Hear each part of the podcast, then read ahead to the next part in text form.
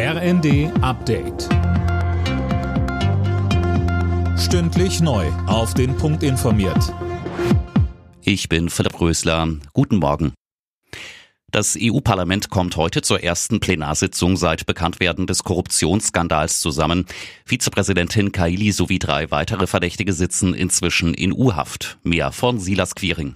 Die Gruppe soll Schmiergelder aus Katar angenommen haben, um Entscheidungen des Parlaments zugunsten des Emirats zu beeinflussen. Bei einem Treffen von Parlamentspräsidentin Metzola mit den Fraktionsvorsitzenden soll es heute auch um Kailis endgültige Absetzung und weitere Schritte gehen.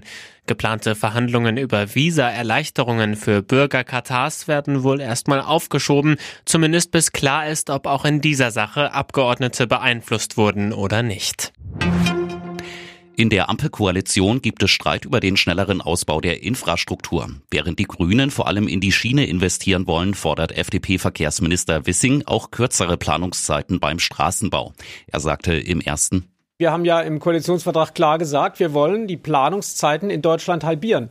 Da macht es sicherlich Sinn, dass die dringlichsten Projekte zuerst gebaut werden. Aber selbstverständlich gilt die Halbierung der Planungszeiten für die gesamte Infrastruktur. Wir brauchen ja in Deutschland dringend äh, mehr Schiene. Wir brauchen dringend äh, die Sanierung der Autobahnbrücken. Wir brauchen dringend Verbesserungen bei unseren Wasserstraßen. Aber natürlich brauchen wir auch Straßenbau. Der ukrainische Präsident Zelensky hat die Stromversorgung in mehreren Teilen der Ukraine als schwierig bezeichnet. Nach Angriffen auf die Hafenstadt Odessa könnten die Reparaturen laut den Versorgern mehrere Wochen dauern. Mehrere hunderttausend Menschen sind dort ohne Strom. Der Chef der Bundesnetzagentur Müller fordert die Menschen in Deutschland dazu auf, mehr Gas zu sparen als bisher.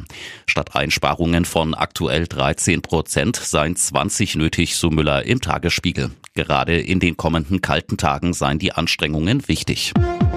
Alle Nachrichten auf rnd.de